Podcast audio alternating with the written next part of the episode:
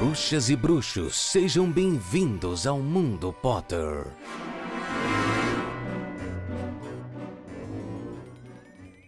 Olá, sejam bem-vindos a mais uma edição do Mundo Potter. Eu sou Itamar Santos e quinzenalmente a gente tem um encontro para falar de Harry Potter, mais especificamente a gente comenta capítulo a capítulo dos livros. Nessa temporada estamos falando sobre Harry Potter e o Cálice de Fogo este é o nosso capítulo de número 17, Os Quatro Campeões, episódio de número 78. Mas eu não faço nada disso sozinho, com vocês, o meu amigo Paulo Rodrigues. Salve galera, bom dia, boa tarde, boa noite, depende da hora que vocês estão ouvindo. E eu espero que vocês estejam ouvindo esse episódio muito confortavelmente, deitadinhos no sofá, ou então mesmo que indo pro trabalho, mas com uma roupa que não tá pegando em nada porque esse episódio ele é muito leve. E a gente espera que a sua vida esteja tão leve quanto este episódio, assim como está a nossa vida. Nem tão leve, nem tão leve, porém a gente finge que tá porque estamos na internet e, como é de termo comum, a vida na internet é sempre mais bonita. É, sempre uma grande mentira, né? Mas hoje, Paulo, eu considero que a gente está fazendo um, um programa matinal, pois estamos gravando um horário completamente diferente do que a gente grava habitualmente. Estamos gravando pela manhã, então eu considero tipo mais você do Harry Potter. Nós estamos tipo uma coisa meio Ana Maria Braga, sabe? Eu uma... posso ser o Louro José? Ah, mas você é a cópia escarrada do Louro José, Paulo. O Louro tá... José está morto, então eu posso seguir nesse nível. Tá, tá a sua, a sua identidade, o seu gene é algo Louro José, sabe? Por Alguma... quê? Ah, porque é essa coisa debochada, entendeu? Que as pessoas amam. As pessoas não gostam de mim, as pessoas eu amam debochado? você. Imagina. Da onde você tirou isso?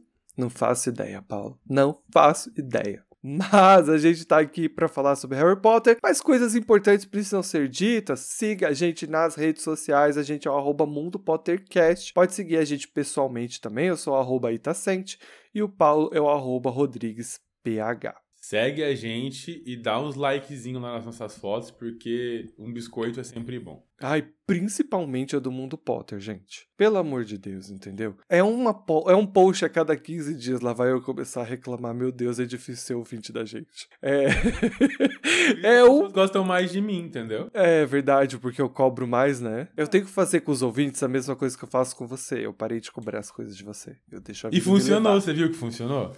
Eu deixo a vida me levar. O Paulo começou a semana falando assim: é, ele que virou, ah, que dia que a gente vai gravar?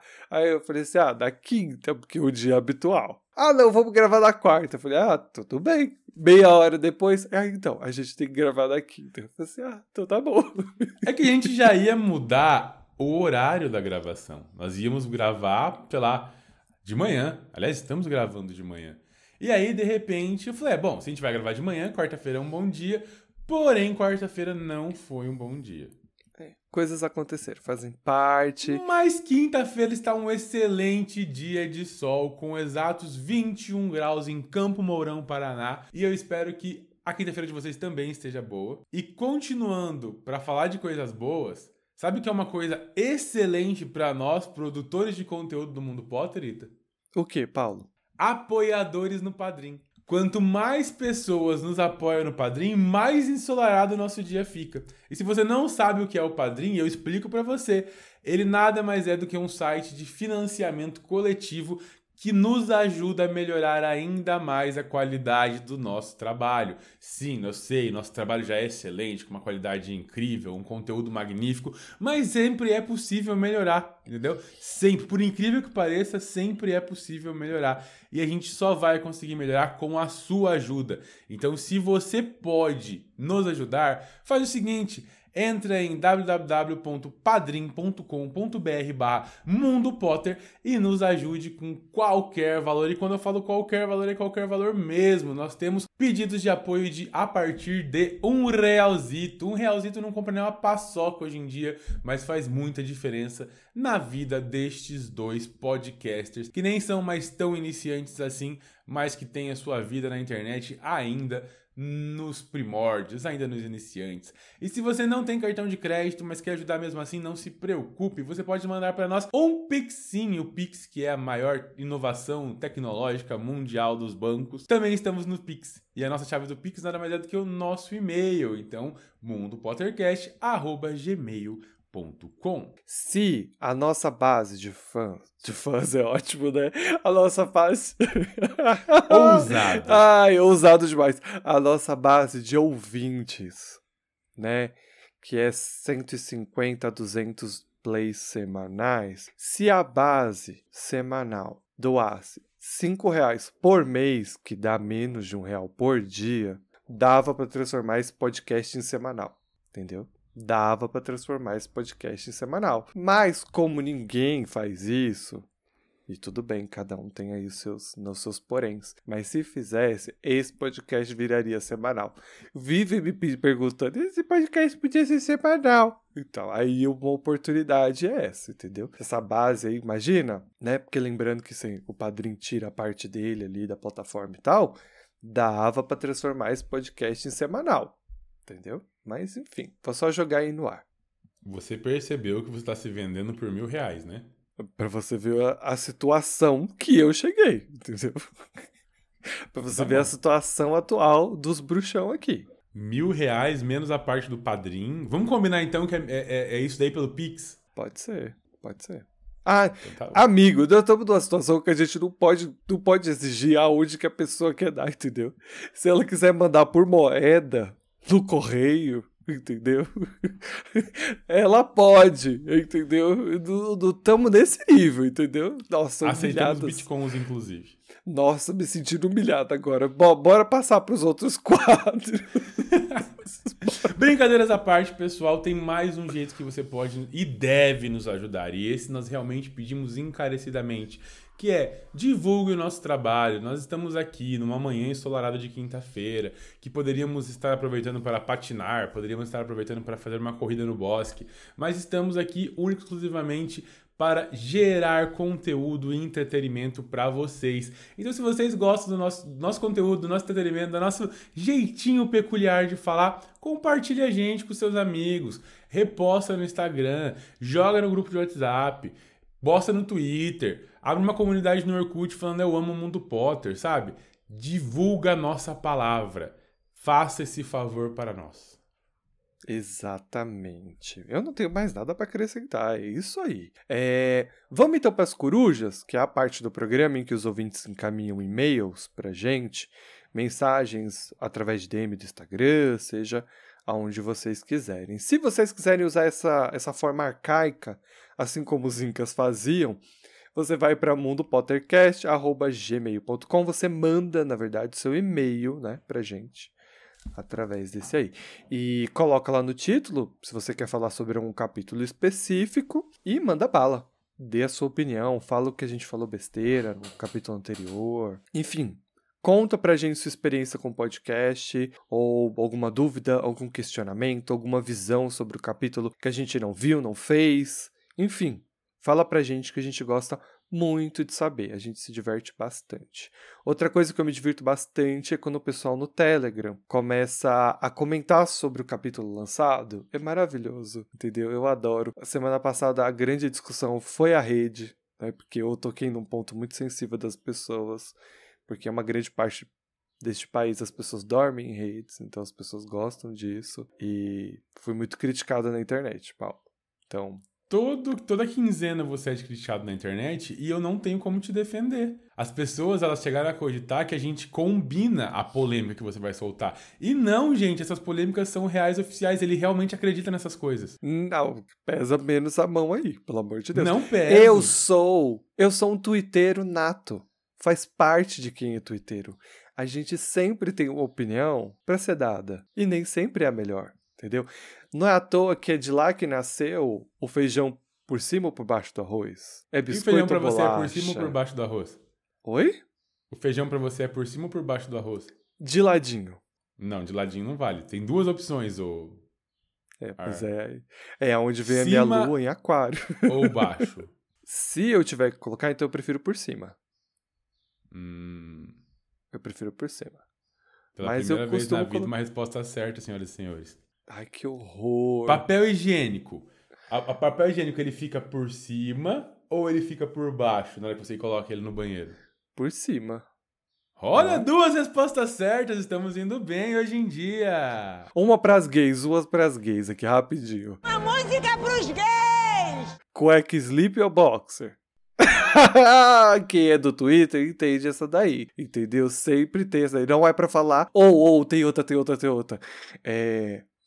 Monogamia ou relacionamento aberto? Atingimos o fundo do poço. Nunca acreditei que esse programa poderia atingir as forças abissais. Bem, o Itamar conseguiu. Hoje eu tinha planejado ficar quietinho, na minha, só trabalhando na edição, sem fazer uma aparição. Porém, depois de ouvir um absurdo desses, tive que vir fazer a minha nota de repúdio. Ah, eu tô nesse nível hoje. Nós Desculpa, estamos viu? aqui, pessoal, tentando fazer um programa Friend Family. O que aparentemente é impossível com o senhor Itamar hoje em dia. Impossível. O Paulo Rodrigues querendo dar uma de bom moço. Se eu soltar os brutos, esse programa acaba. Nem se você quisesse fazer um programa a sério, você conseguiria. Respeita a audiência. Veja bem, não estou passando pano para o Itamar. Esse é outro que perdeu completamente o juízo. Mas é que é, uma, é, é muito Twitter isso. Muito Twitter. Todo dia, todo dia alguém faz essas perguntas. É bizarro. E aí é bizarro que as pessoas começam a discutir. Ai, tem um negócio desse que eu tenho que falar, mas eu tenho que falar em off pra você. Fala em off, ninguém tem ninguém ouvindo. Tá, eu vou cortar essa parte. Não, eu vou cortar essa parte porque eu vou te contar em off mesmo. Eu tava. Duas horas depois. Nem se ele quisesse eu iria manter um outro absurdo. Acreditem ouvintes, vocês foram salvos pelo poder da edição. Bom, mas vamos falar do que importa de verdade, Paulo, que é sobre Harry Potter. A gente tá aqui pra isso, pra se distrair, pra se divertir, tentar fazer isso com as pessoas também. E, e a Ana Paula Fernandes mandou pra gente uma nova corujinha, né? Eu amo que a corujinha dela faz som de pomba, que a gente já falou sobre isso, é o pru pru pru. E eu vou pedir pra que você leia pra gente a corujinha dela, Paulo, por favor. Ok. E ela manda o seguinte. Olá, olá, amigos do Mundo Potter. Aqui é a Ana Paula, de novo, trazendo uma cartinha através da sua coruja com som de pomba, a qual carinhosamente apelidei de Butiá. Butiá é tipo uma cabutiá. Sabe a abóbora cabutiá? Ela faz Não. parte das pessoas que gostam de abobrinha. Ah, eu não sabia. Não fazia Pois é. ideia. Esse nome me soou tão nome de Pokémon, tipo, Butchá! ah, eu senti. É porque, sabe o que acontece? Eu, entre os poucos minutos de tempo que eu tenho na minha vida, eu comecei a jogar Pokémon Legends Arceus, ou Arceus, sei lá. Todo mundo fala de um jeito diferente, mas eu gosto de chamar de Arceus mesmo. E Butchá me parece muito o som que o Pokémon faz, sabe? Eu acho que o Machop faz assim. Machop. É, então. Aí quando você falou, eu falei assim, nossa, me lembrou muito. Mas coisas da vida, né? Pica, pica. Pikachu. Pica, pica. Pica! Pica! Pikachu! Pica! Pica, pica. Essa foi uma participação especial do meu amigo, o Pikachu, traduzindo o que ele disse. Vocês deveriam estar falando de Harry Potter. Continuando a coruja, ela fala que queria comentar que simplesmente faleceu com o Ita falando vermelho como se fosse um sertanejo. Foi um Mesmo surto. entendendo a hora, a confusão, não deixou de ser muito engraçado. Foi um Mas surto. ok. Glória Groove nunca veio ouvir a gente, mas por favor, me perdoe, Glória. Eu te amo. eu não queria. Quando o editor foi editar, ele ficou. Mas ele ria e tinha ódio. Na mesma Mas energia. ok, ok. Chegando ao ponto que eu queria comentar e que mais me intriga com, em Cálice de Fogo. A permanência dos diretores e das outras escolas em Hogwarts. Até então, em todos os livros é mostrado a importância do diretor na escola, sendo que toda vez que o Dumbledore sai, acontece alguma, abre aspas, desgraça, fecha aspas. Acho estranhíssimo o fato de que os diretores de Burbatongos e Durmstrang simplesmente abandonaram os seus colégios e passaram meses em uma escola alheia. Não consigo evitar de pensar nos alunos que não foram selecionados para vivenciar o torneio Tribucho e como deve ter sido frustrante, já que não puderam nem torcer pelas suas escolas. Inclusive, acho injusto o fato de que apenas 12 de cada uma dessas escolas puderam ir a Hogwarts, enquanto todos os estudantes de Hogwarts puderam participar desse evento. Em um mundo mágico, era completamente possível levar todos os alunos para Hogwarts, principalmente levando em conta que o castelo é gigantesco, cheio de salas escondidas. Não sei se estou sendo chato em relação a isso, mas é algo que me perturba demais. Não sei se vocês concordam comigo. Beijinhos e tchau! PS. Quero deixar um momento de apreciação ao editor que está arrasando nessa temporada e roubando a cena mesmo do Paulo, que é um lindo. É, eu acho que o editor tá muito abusado. Acho que tá se intrometendo demais. E esquecendo qual é o papel dele. É o que eu acho. Mas se vocês estão gostando, a gente tá aqui para entregar o quê? Divertimento para as pessoas. Sou eu que vou boicotar? Não sou. Até porque quem tem o poder de boicotar alguém é o quê? O editor. Então. Exatamente. Sim. Mas eu gosto da presença do editor. Eu acho que ele tá bagaçando. Eu tô até pensando é. em ser substituído pelo editor alguns dias, vocês vão ver só. Ah, o Paulo tá sempre nesse mood. Eu não sei porque vocês amam ele, entendeu? Ele tá sempre assim, com o pé pra fora. Enfim, mas deixa eu focar em algumas coisas que a Ana falou que eu gostei bastante. É, sobre os diretores, bom, você mesmo acho que meio que responde, porque o Dumbledore vive dando os rolês dele para fora de Hogwarts. Então, sei lá, né? Deve ter vice-diretores nesses outros colégios para poder é, cuidar de tudo e tal. Mas Hogwarts é excepcional, né? Então ela recebe ameaças mais, eu acho, do que as outras escolas. e em relação a levar todos os alunos, você tem um ponto interessante, mas imagina que bagunça que ia ser, tipo, sei lá, se cada escola trouxesse, sei lá, duas mil crianças a mais. Imagina que inferno que ia ser. Se 24 crianças já estão fazendo já um alvoroço no castelo, imagine se cada uma trouxesse, sei lá, duas mil Entendeu? Porque eu não sei quantas pessoas, quantos alunos tem em Hogwarts. Mais ou menos uns 300 a 320, amigo. Porque são 7 anos, mais ou menos 40 alunos por ano. Então não é tanta gente assim. É, então, mas imagina. Se com quase 400 alunos, Hogwarts já é um caos. Um caos, menino. Imagina. Ah, mas a gente teria isso. mais muitos professores para cuidar, né? Eu acho que, assim, existem, no meu ponto de vista, duas possibilidades. A possibilidade número um é, como as, há um espaçamento muito grande entre as provas, os alunos poderiam é, voltar para suas escolas, treinar lá, depois retornar para o castelo só no momento das provas e aí trazer todo mundo e vir um grande interclasses. Uhum, sabe? Entendi. Acho que seria uma possibilidade. A segunda possibilidade é, bom, vamos precisar manter os campeões sobre vigia, então a gente precisa que eles fiquem no colégio traz todo mundo, traz todos os professores, sabe? Vamos ter aula ao ar livre, vamos construir aqui alguma coisa, só dois acenos de varinha constrói uma sala de aula nova.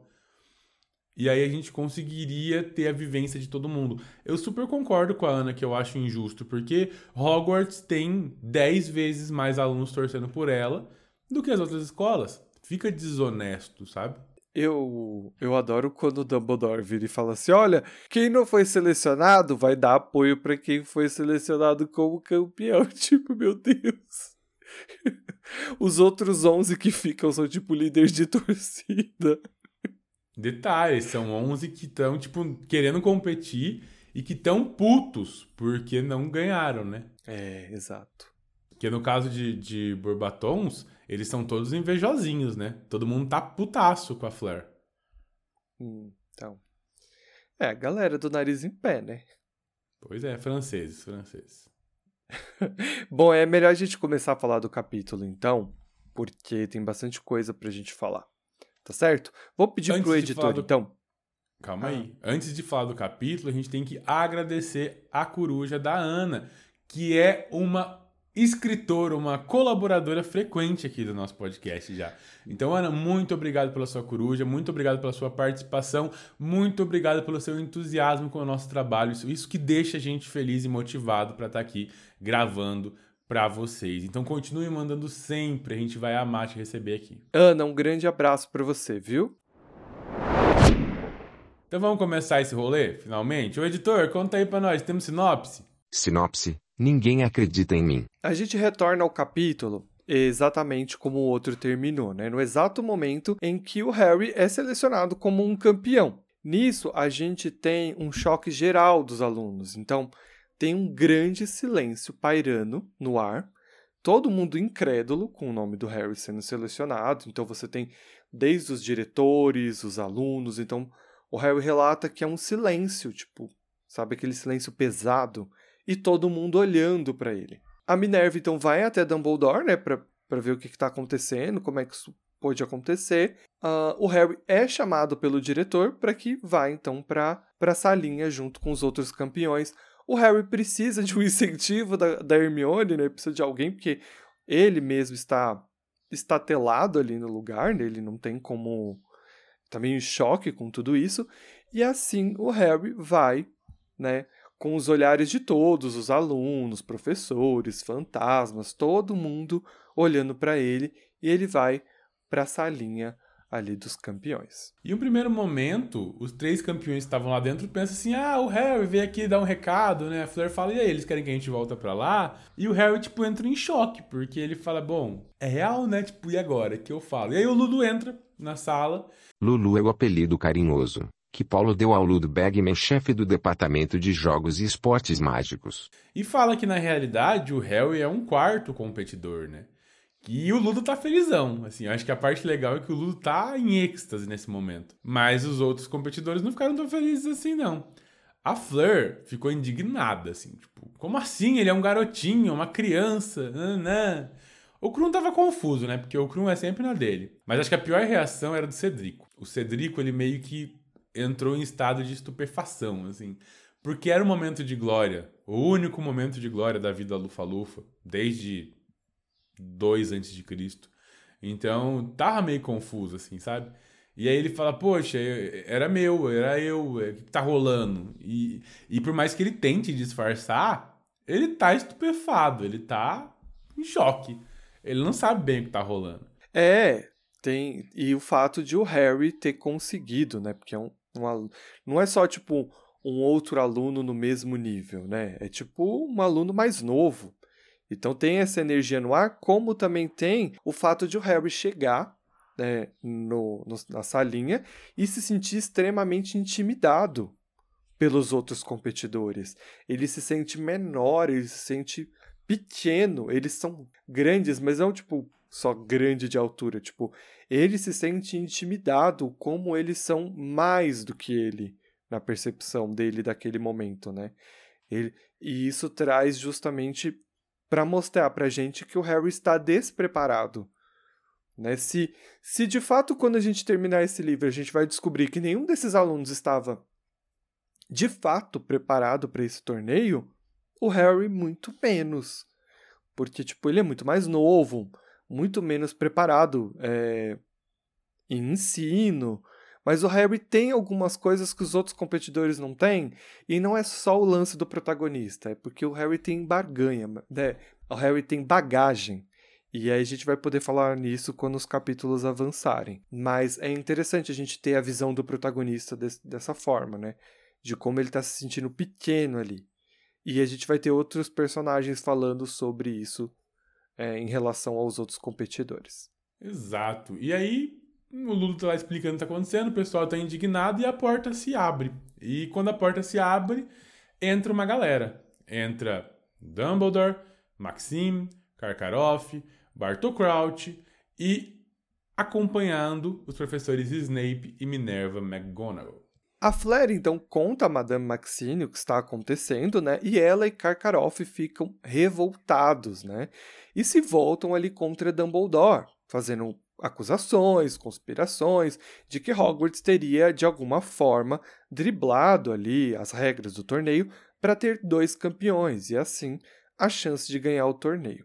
O Snape interfere dizendo que na verdade isso não é culpa de Hogwarts, né? não é culpa de Dumbledore, e sim que é uma culpa de Harry, que, como sempre, o Snape está sempre é, tentando dificultar ainda mais a vida do Harry, né, em alguns aspectos. E, e, o, e o Snape começa a falar que o Harry é tipo um delinquente, vive quebrando as regras e que ele fez isso novamente. Então, Errado. Não tá. É. Não precisava falar isso. Eu vou discutir sobre isso em algum momento nesse episódio, sobre o fato de Snape estar nessa sala. Mas, mas vamos, vamos dar seguimento aqui. Uh, o Dumbledore, que até esse momento estava em silêncio, o que é muito interessante para este capítulo, porque Dumbledore usa o seu grande dom, que é de observação primeiro, antes de falar alguma coisa. Ele pede calma ali pro Snape, né? Ele mandou o Snape meio que ó, fecha a boquinha, que agora é a minha vez. e isso é muito diferente dos filmes, né? É bom a gente pontuar, porque o Dumbledore nos filmes é mais enérgico. Ele, ele faz acusações diretas ao Harry, ele, ele é meio agressivo, e no livro não. Ele não é o Dumbledore. Naquele momento nos filmes, ele não é o Dumbledore. Você nunca vai ver o Dumbledore sendo bravo, pistola e daquele jeito. Então, é. aquele momento ali foi um delírio coletivo do diretor, que eu não lembro quem era. É, enfim. Mas eu acho que combina com o novo Dumbledore desse, desse ator novo, né? Que eu vou esqueci, esqueci o nome agora. Me... Eu acho que tem dois Dumbledores diferentes aí, né? Um filme é o filme e o livro é o livro. Eu só queria pontuar mesmo é que eles estão agindo de forma diferente, como o Paulo falou. O Dumbledore dos livros sempre é muito calmo e sereno, porque ele passa esse ar assim, tipo, eu sei o que, que eu tô fazendo e muitas vezes ele não sabe o que tá fazendo, mas. Mas ele finge que sabe muito bem. Mas ele finge bem, então ele tá ali. E sim, a gente sabe que em muitos momentos ele é, ele é muito inteligente, então ele tá analisando a situação. O diretor então pergunta se o garoto colocou o nome dele de fato no cálice. O Harry responde que não, e em seguida ele pergunta se o Harry teria convencido um aluno mais velho a colocar o nome dele no cálice. E novamente a resposta é não. E isso deixa os diretores indignados ali da Belbotonks e da Dame Strange, porque eles não estão muito inclinados a acreditar na palavra de um aluno. E eles questionam então se o Dumbledore teria feito o feitiço corretamente da linha etária o que deixa a Minerva muito chocado de alguém ousar perguntar que Dumbledore executou um feitiço errado.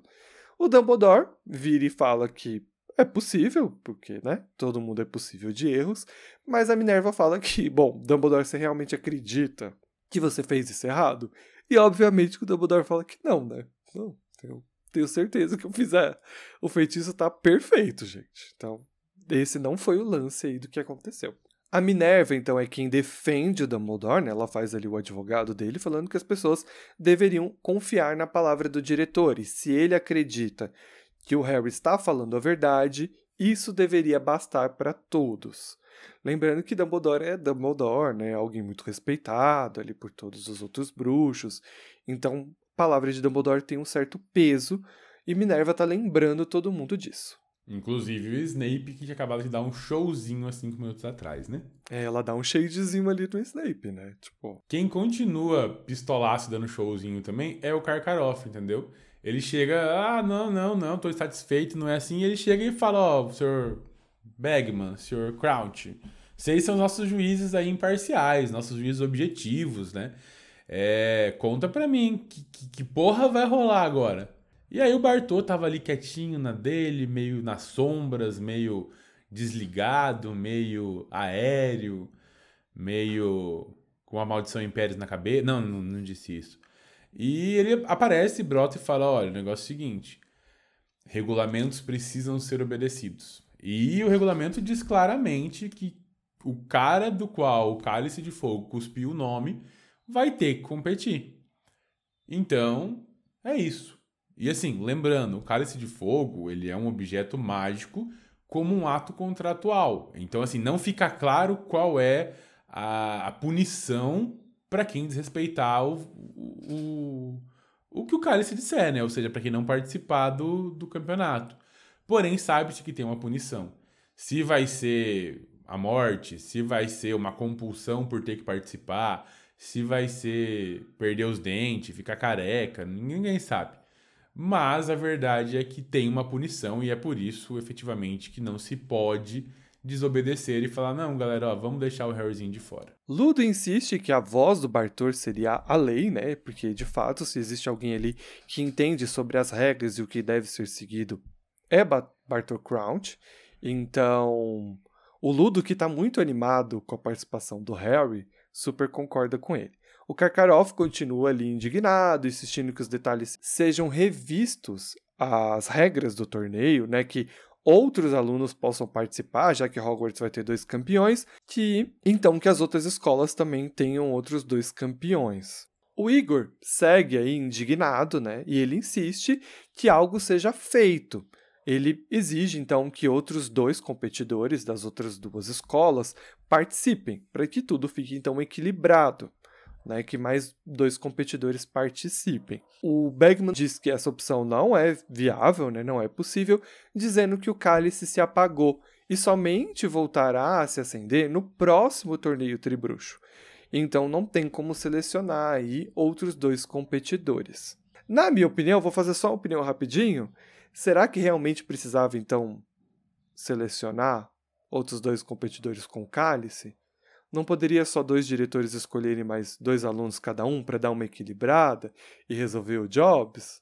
Claro que não. Não. E como é que um diretor vai escolher alguém e a parcialidade? Não, mas aí a parcialidade foi com Deus a partir do momento que você tem dois participantes de Hogwarts, então. Não, não, aí a culpa é do cálice e não dos diretores. Imagina eu, como diretor, vou ter que olhar para os meus alunos e falar assim: eu quero que você vai. Como é que fica com os outros? Hogwarts é uma escola privada, meu filho. Mas aí assim como do cada, String. mas aí cada diretor pode fazer alguma coisa diferente, pode sortear aleatoriamente, colocar o nome dele no potinho. Não, não, não, ah, não, Bota o nome de todo mundo no potinho e tira o nome lá de funciona. dentro. Não É o que o funciona. cálice faz. Bota o nome de todo mundo, ele cospe o nome pra fora. O cálice analisa a personalidade e os poderes mágicos de cada um Ah. e transforma isso em um contrato mágico. Não há essa possibilidade. Bom, o Karkaroff então fala que essa será a última vez que Dumb Strange irá participar do torneio, né?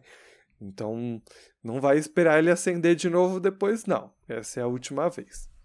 Quem chega pro rolê é o Moody. Ele entra na sala e já chega ameaçando o nosso amigo Igor Karkaroff. É, ele fala que ninguém vai abandonar a competição e não adianta ele ficar fazendo ameaças, porque ele sabe, assim como né, a gente já mencionou, que é um ato contratual mágico o que o Cálice executou, então o Krum vai ter que participar sim. Entendeu? E o Moody ainda fala uma coisa interessante, que é que se existe alguém que deveria estar é, chateado com essa situação, é o Harry. E até o momento ele tá caladinho ali no canto dele, deixando os adultos tretar entre eles. E o Moody ainda diz que o Harry estar nessa situação é muito oportuno e que isso seria algo de interesse de alguém, já que é uma competição extremamente perigosa e o Harry é despreparado para ela. Então, possivelmente, o Harry tem grandes chances de morrer e isso seria muito interessante para alguém. Ele deixa também isso falado de uma forma como se o Igor tivesse esse interesse, né?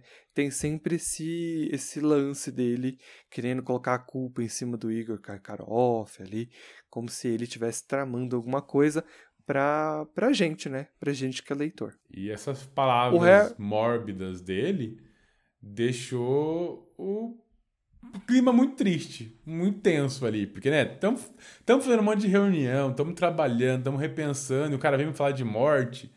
É, até o Ludo fala, poxa, né, se controla e tal. E o Karkaroff meio que dá uma ironizada. Fala, ó, meu querido, a gente, todo mundo sabe aqui que uma manhã sem cinco conspirações pra te matar é uma manhã perdida pra você. Então não vai ficar chateado, não, mas a gente não acredita muito nessa teoria, tá? É, ele até dá uma questionada, se dá uma cutucada em Dumbledore, né? Como que você me contrata um cara maluco desse pra dar aula? Mas Dumbledore caga. Ele fala, ah, beleza, já era, ignora. O olho tonto que continua na, na guerra ali, falando que a situação é séria e que o Igor deveria pensar, porque somente um bruxo poderoso tinha capacidade de confundir o cálice, porque não foi que ele colocou o nome do Harry, isso precisa ficar muito claro. Ele colocou o nome do Harry e uma quarta escola, porque senão o Harry teria competido com o Cedrico. E só um teria saído. E as chances do Harry, do nome do Harry ter saído seriam baixas, né? Porque se o Cálice analisa competência, se o Cálice analisa. A gente sabe que o Cedrico tem mais competência mágica do que o Harry hoje. O Harry vai estudar ao longo desse ano e vai conseguir chegar no nível do Cedrico. Mas hoje, o Cedrico é mais poderoso do que o Harry. E o Cálice não ia soltar o nome do Harry. Então, por que, que existem quatro campeões e não três? Porque o Cálice foi confundido. E o Moody deixa isso muito claro pra gente foi adicionado na, na, no cérebro, no âmbito pensante do cálice, sei lá se o cérebro tem, se o cálice tem um cérebro, mas foi adicionado no âmbito pensante do, do cálice que existia uma quarta escola, competindo. E esta quarta escola só tem o Harry inscrito. Então por isso que ele foi selecionado. E o Moody traz isso, fala, olha, tem que ser um bruxo muito poderoso, porque, né, se não for, não vai conseguir confundir. E a discussão continua, porque o, o Igor continua pistola, e até que o Dumbledore fala, chega, manda o Moody calar a boquinha, fala, filho, aqui quem manda nessa caralha sou eu. E fala que não existe outra opção, então, se não aceitar quatro competidores no torneio. E aí a, a Maxine começa a retrucar e ele fala, minha querida, eu aceito opiniões. Você tem, tem alguma coisa que você possa falar para contribuir? Não tem? Então cala a boquinha e vamos seguir. É, o, o Dumbledore manda aquele meme maravilhoso. Aceito críticas, mas não fico calada. É literalmente isso, eu adoro. Eu tenho alguns pontos importantes pra gente trazer, e junto com eles, obviamente, tem spoilers do livro, mas eu acho que é importante a gente pontuar pra gente não se perder. O primeiro deles é o Bagman, é, que é o único que tá feliz e contente com a participação do Harry no torneio. Isso abre uma brecha para no futuro o Bagman ser um dos suspeitos, né, de ter colocado o nome do Harry no cálice. Porém, a gente sabe que o Bagman vê uma grande oportunidade no Harry estar tá participando do torneio, porque como ele é mais jovem, ele acredita que vai ser mais fácil é, ele fraudar o torneio para que ele possa ganhar algo com isso. Então ele vê uma grande oportunidade no Harry, entendeu? Em passar informações privilegiadas. E assim como o Bagman é um cara que gosta de apostas, ele pode apostar no Harry e ter uma certeza de que o Harry vai passar entre as provas. Então, essa é a oportunidade que o Bagman está vendo. O segundo ponto é que o Igor, né, ele se torna um suspeito por questões do Moody. De novo, o Moody ele usa muito bem a sua lábia para convencer os outros disso, por mais que as pessoas desconfiem, achem que o Moody está o tempo todo, né, vendo coisas aonde não tem, ele faz a vez do leitor de enganar a gente e colocar aí o Igor como um outro suspeito. E o terceiro ponto é o próprio Moody, né, que na verdade é o Bartol Crouch Jr., né, o filho do Bartol, que, que segue enganando todo mundo e na real ele esfrega o plano dele na cara de todo mundo. E isso é muito bom. Ele esfrega o plano na cara de todo mundo e ninguém ninguém saca, ninguém pega. O único que fica com o pé atrás é o Igor, né? Que ele meio que questiona ali. Ah, você pensou demais, né? Sobre isso. Você né? sabe demais. Tem alguma coisa estranha aí. Mas ele é um Moody, amigo de Dumbledore. Então não pode ser ele, né? E o Moody ainda solta um, é, uma resposta muito rápida e muito boa quando o Igor fala isso, né? Ele fala assim: ah, eu tenho que pensar como bruxas das trevas se eu quero capturá-los. É o meu trabalho. Então, eu, é o meu trabalho, eu faço isso a vida inteira. E aí não tem como você refutar ele. E aí acaba essa discussão. Como todos estavam furiosos, menos o Bagman, que segue ali eufórico, ele então resolveu dar continuidade à cerimônia, explicando aos competidores os próximos passos que eles deveriam tomar. Ele explica que a primeira tarefa vai acontecer em 24 de novembro e testará as capacidades de improviso dos campeões. E por esse motivo não será revelado o que é que será enfrentado. Uh, fica proibido aos campeões pedir ajuda aos professores, somente poderão levar para a primeira tarefa suas próprias varinhas, e os campeões ficam dispensados dos exames do fim do ano, né? Coisa importante para os alunos aí que Tô doido para se livrar das provas. Explicações dadas, torneio oficialmente iniciado. Dumbledore dá uma olhadinha pro Crouch, ele fala: Hum, tem algo errado. Fala, e aí, Bartô, você não quer posar aqui comigo? A gente divide a cama juntinhos, dorme abraçadinhos. E o Bartô fala que não, que infelizmente ele tá muito ocupado no trabalho e que ele precisa retornar. E o Ludo fala: Não, fica aí, eu vou ficar também, vamos dormir os três agarradinhos. E o Bartol fala que não.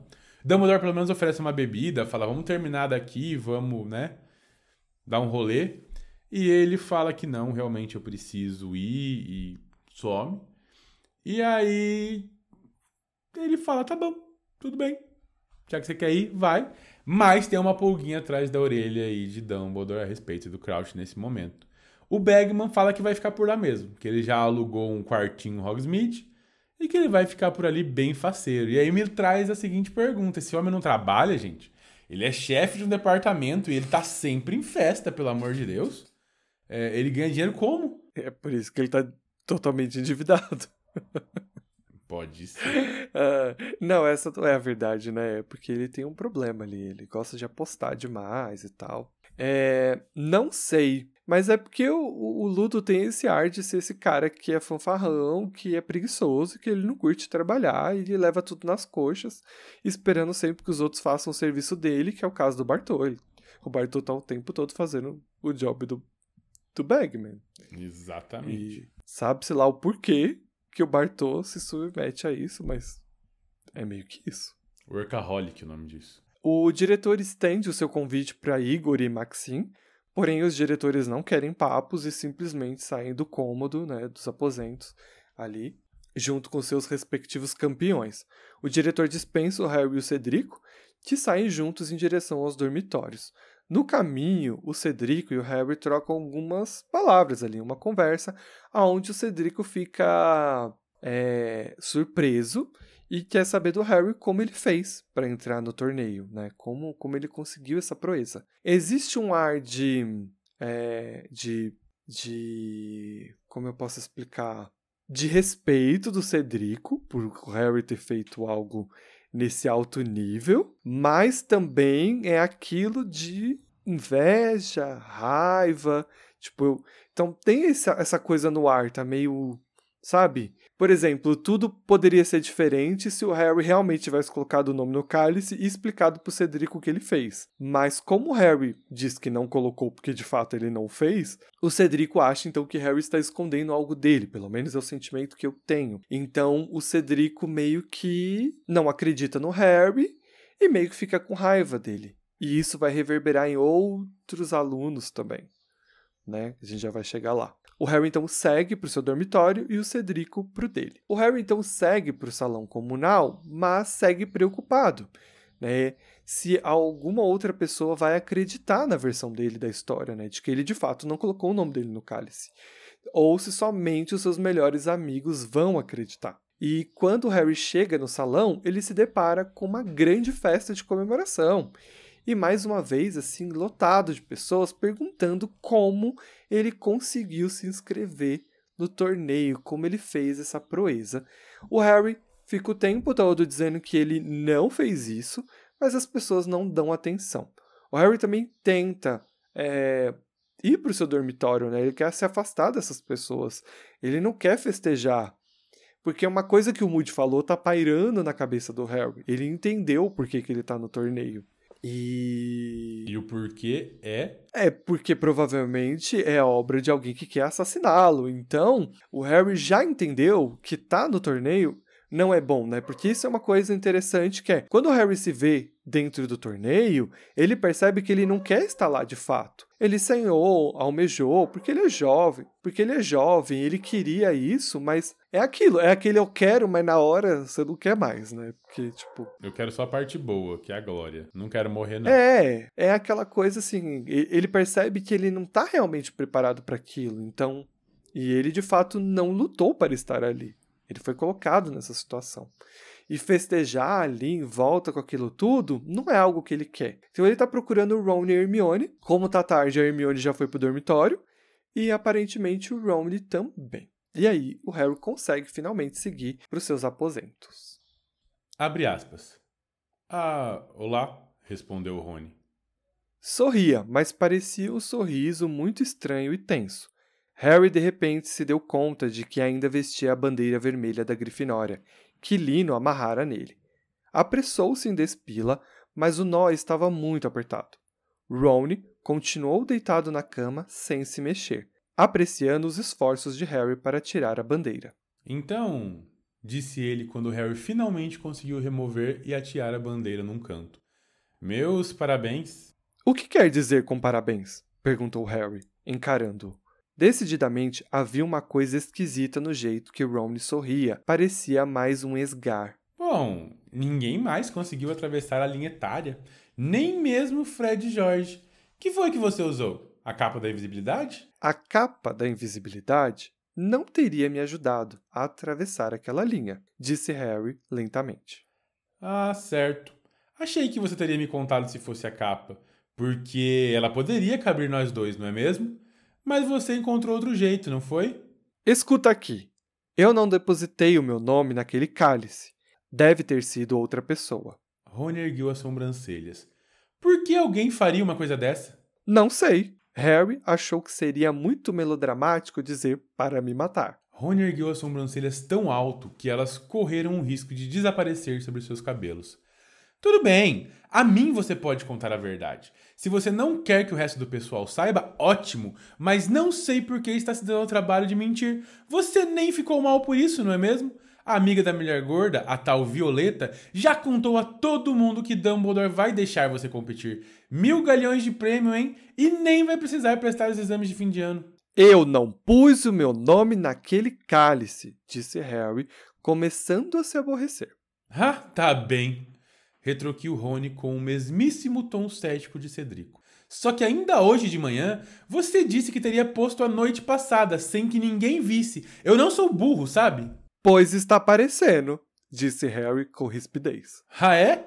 respondeu Rony, mas agora não havia nenhum vestígio de sorriso em seu rosto amarelo ou de qualquer cor. Você está querendo se deitar, Harry.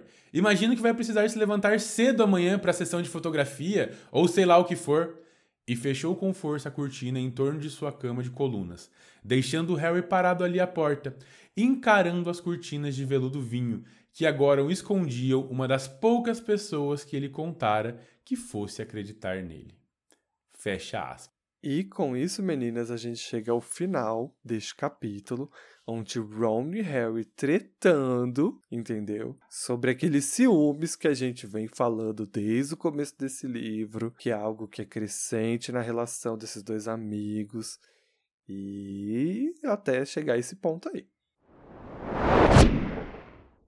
E com isso nós vamos para mais uma parte deste episódio, que é aquela esquelece, o momento em que nós falamos o que não gostamos, o que nos deixou mal, o que desceu amargo na garganta ao longo desse capítulo. E eu te pergunto, meu querido Itamar, qual foi o seu momento esquelece do dia? Eu vou literalmente catar pelo em ovo, porque eu realmente gostei desse capítulo, não vi nenhum tipo de problema, mas tem alguns personagens que para mim me parecem um pouco fora de contexto ali, naquela pequena reunião, sabe? Que é o Snape, por exemplo. E, e o Moody também. Eu entendo porque que o Moody vai estar tá ali, né? Ele vai estar tá ali para fazer acusações e fazer a história andar. Mas o Snape realmente, para mim, parece que ele tá sobrando sabe? Eu acho que não havia necessidade de um personagem estar ali acusando o Harry de ter fraudado o, o, campeonato, porque isso é algo que o Igor e a Maxine fariam já, porque eles não conhecem o Harry, então eles não sabem uh, quem é o Harry, e, e, eu acho que não precisaria disso. Então, para mim, parece que o Severo tá meio que sobrando, porque a Minerva eu super entendo, ela é diretora da Grifinória, ela é vice-diretora do colégio, então tem uma razão dela estar tá ali, né? Tipo, é um aluno da Grifinória que foi selecionado e não deveria. Então faz sentido ela estar tá ali naquele conselho, né? Agora, o Snape me parece fora de tom. Para mim, talvez funcionaria, tipo, se todos os diretores das casas fossem convocados também para essa reunião, né? Porque é uma coisa que não aconteceu. Você não tá vendo a diretora da Lufa Lufa ali, você não tá vendo a diretora. Desculpa interromper. Diretor da Corvinal. Inclusive, é, é, eu acho que faz menos sentido a Sprout não tá lá. Porque a gente sempre tem um responsável pelo aluno junto. Então eu tenho a Maxime, eu tenho o Karkaroff, eu tenho a Minerva e falta um responsável pelo Cedrico. Então eu acho que a Sprout estar lá falta. E o Snape não Verdade. tinha que estar lá. Concordo plenamente com você. Porque se fosse algo que, tipo, estivesse acontecendo com o Harry, a Minerva estaria lá. Porque ela é diretora da Grifinória, a gente vê isso acontecendo várias vezes. Então, Eu acho que nesses pontos acaba faltando, e é o que no geral a gente acaba sentindo sobre as outras casas serem deixadas de lado às vezes, sabe? E, e é isso. Então, é, é literalmente catando pelo em ovo, porque eu gostei do capítulo. Sim, é um excelente E você, capítulo. Paulo? É um excelente capítulo, ele é, ele é fácil, ele é leve, ele é gostoso de ouvir. Ah, eu vou trazer de novo é, aquela mesma história que eu já falei antes, que é vamos arrumar um problema? Então eu trago um problema pra cá. Que é o Rony não ouvir. Eu acho que hoje em dia, um- hoje em dia, assim, no mundo nosso, tá? O que mais falta nas pessoas é a capacidade de ouvir antes de julgar. Eu acho que a gente tá num mundo muito enérgico, aonde a gente olha, faz nossas pró- próprias interpretações e explode ou tira as pessoas da nossa vida, ou enfim, é, toma uma atitude enérgica. E eu- existe uma frase muito boa que eu gosto de, de relembrar sempre, que é não é porque você tá bravo que você tem razão. E, e essa frase ela falta aqui. Eu entendo o Rony ter ciúmes, eu entendo o Rony querer é, se sobressair ao Harry algumas vezes, eu entendo muitas dessas coisas das quais a gente já discutiu. Mas eu não entendo ele como melhor amigo não ouvir. Sabe? Olha, Harry, conta a sua versão da história. Vou dar minha, meu braço. Eu tô puto, eu tô puto. Mas me colocar no lugar, eu enquanto Rony, me colocar no lugar do Harry e entender que não tá sendo fácil pra ele também, já que ele é o melhor amigo do Harry, sabe? Tipo, as pessoas de da Grifinória falarem isso do Harry, aceitamos, sabe? Acho que enquanto membro da Grifinória são todos uma família, então talvez tivesse dar um apoio um pouco maior, mas eles estão dando apoio. Eu acho que esse é um grande ponto. Eles estão dando apoio. Eles não acreditam que o Harry realmente não tenha colocado o nome no cálice, mas eles estão cagando pra isso e estão dando o apoio que o Harry precisa. O Rony não. O Rony ele não só não acredita, como não se põe a ouvir e também não apoia mesmo e eu entendo que é difícil, mas não apoia mesmo sabendo que tem dor dele envolvida, sabe? Então, se eu tivesse que escolher algum ponto é a falta de capacidade que o Rony tem nesse momento de ouvir e de entender algumas situações. O Rony é muito explosivo e não aparenta isso é, às vezes, mas a gente vai ter várias situações sobre a capacidade do Rony de explodir e não ouvir mais nada. Então eu vou trazer a minha esquelece não só para o Rony, mas para todo mundo que tem a capacidade de não, aliás, que não tem a capacidade de primeiro se colocar no lugar do outro, de segundo, ter a capacidade de comunicação e terceiro, não entender que estar bravo não é dar razão à pessoa. Entendi. É por isso que eu gosto, porque como é uma coisa que vem sendo construída aos poucos, por exemplo, o fato de o Ron é, não ouvir outras pessoas e ele explodir, meio que é um reflexo de ele ser um dos, um dos filhos do meio, onde ele vai ser menos escutado. Então, em outros ambientes, ele não vai querer não ser ouvido, tipo, ele já está acostumado nisso. Né? Ele já é, tipo, filho do meio pro fim. Então, ele é o, a voz que menos importa em casa.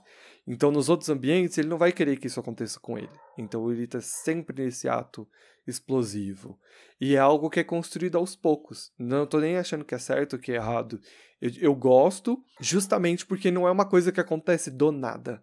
Ela vem aos poucos acontecendo, a gente vem pontuando também, falando sobre o como existe uma inveja ali entre os dois personagens, e a inveja é algo natural, e ela resulta em coisas como essa, esses conflitos. Que acontece, faz parte. A gente tem que lidar com isso na vida, e tem gente que lida melhor, tem gente que lida de uma forma pior, e é isso. Então a gente parte pro Whisky de Fogo, parte do programa em que a gente fala coisas que a gente gostou no capítulo. Paulo, qual é o seu Whisky de Fogo? O meu é o Dumbledore em todos os aspectos, sabe? Primeiro, o Dumbledore sendo compreensível com o Harry. Eu acho que talvez tenha sido a única pessoa de todo o colégio que acreditou na versão dele. Segundo, é o Dumbledore lidando com as acusações da Maxime, do Igor, de olha, não, talvez eu tenha errado, mas não errei não, sabe? Olha, eu, eu entendo a sua, a sua irritação. Me dá uma opção. Você tem uma opção? Você tem um, um- Se você tiver, ótimo. Se você for criticar por criticar, melhor calar a boca. Mas se tiver uma opção pra gente fazer, eu tô, tô, tô abrindo. Então eu gosto do Dumbledore de como ele lida com as situações, sabe? Então esse é o meu whisky de fogo do dia. E o seu, meu querido? O meu é um Moody, ou Bartol Crouch Jr., como eu preferi falar. Eu amo que ele dá esse spoiler muito grande do plano dele esfrega isso na cara de todo mundo. Eu adoro é, a volta que ela dá para que isso aconteça sem que a gente pegue lendo de primeiro, porque não tem como pegar isso quando você está lendo de primeiro, é muito difícil você sacar que é, é esse caminho que ela está tomando. E eu gosto muito disso. E, e esse capítulo é um exemplo assim de como ela é boa em fazer isso. E, né, a gente tem que falar que, que porque é isso que torna Harry Potter incrível assim, de você ler esse esse plot que ela consegue criar, essa parte toda assim da história, é muito bom quando você lê e relê de novo e, e, enxerga, cara, olha, ela tava aqui. Ela esfregou isso na sua cara. e você só vai entender quando o personagem falar disso no final. Então eu acho que é muito legal. Totalmente de acordo. A capacidade de escrita dessa mulher é absurda. É. Muitos defeitos, e mas tem talento. Não é à toa que Harry Potter é a maior obra infanto-juvenil já escrita, né? Então, não tem como questionar isso. É... Vamos então para a Biblioteca da Granger, que é o último quadro deste programa, aonde a gente comenta coisas que a gente curtiu, gostou, assistiu, viu e que não necessariamente tem a ver com Harry Potter. Eu vou perguntar para você, Paulo. Você tem alguma coisa para a biblioteca hoje? Não tenho. Eu vou deixar hoje aberto para que meus queridos ouvintes nos mandem suas bibliotecas da Granger. Pelo menos da minha parte. Eu quero ouvir um pouco deles. Então, assim, se vocês assistiram ou ouviram alguma coisa, Manda para mim no Instagram, no arroba RodriguesPH, que eu estou inclusive precisando de coisas para ver. Gente, é muito sabonete esse garoto. Ele não fez o dever de casa e jogou pro ouvinte, entendeu? Maravilhoso. Catei e vou usar isso no futuro, tá? Eu vou falar rapidinho sobre Westworld, que é uma série incrível da HBO, que está disponível no aplicativo do HBO Max, e ela retornou para sua quarta temporada. E a quarta temporada começou muito bem, porque para quem já assiste Westworld, é, sabe que a terceira temporada foi triste, foi ruim, foi capenga, foi xoxa, foi difícil de engolir em alguns momentos, mas ainda é uma série de alta qualidade, então é por isso que eu sigo assistindo. E eu acho que essa quarta temporada começou muito bem. Ainda tá no início, então não tem como eu falar muito sobre, mas eu tô gostando bastante e aí eu quis recomendar. Westworld fala sobre um futuro onde existem parques de diversões, onde a humanidade já conseguiu desenvolver sua tecnologia a ponto de criar robôs altamente realistas. Uh, e esses parques as pessoas podem fazer aquilo que elas quiserem dentro do tema do parque. Então você tem um parque de uh, era medieval, você tem um parque é, de faroeste, né? Por isso Westworld em tudo. E as primeiras temporadas se passam em Westworld mesmo, no, nesse do Velho Oeste e tal. E as pessoas podem literalmente matar esses robôs, elas podem fazer qualquer tipo de violência com eles. Uma vez que se pense que esses robôs são apenas máquinas sem consciência. Mas e aí quando a gente começa a descobrir que essa tecnologia chegou ao ponto de esses robôs serem conscientes? E aí é que a treta começa. Então, é isso. É, eu não sei se tem gente que gosta de Westworld, conta pra mim. Manda pra mundopodcast.gmail, eu vou adorar saber. E é isso.